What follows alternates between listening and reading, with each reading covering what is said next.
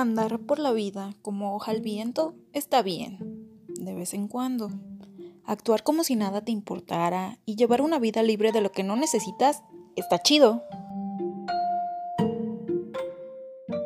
Soy de la idea de que uno debe ser equilibrado con su vida.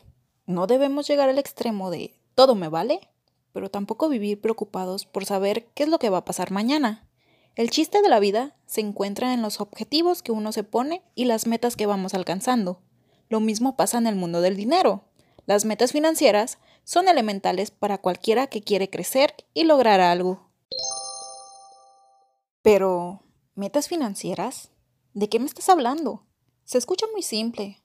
Pero si tiene que ver con dinero, no es fácil. Y qué flojera.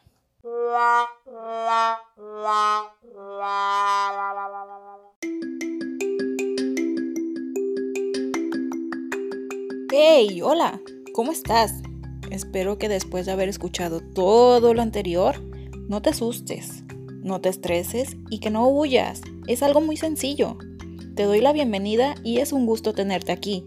Mi nombre es Gabriela Fuentes y te invito a que escuches este podcast, en el cual hablaremos acerca de las metas financieras. Estoy segura de que tu yo del futuro te va a agradecer que hayas decidido escucharnos. Sin más, comenzamos.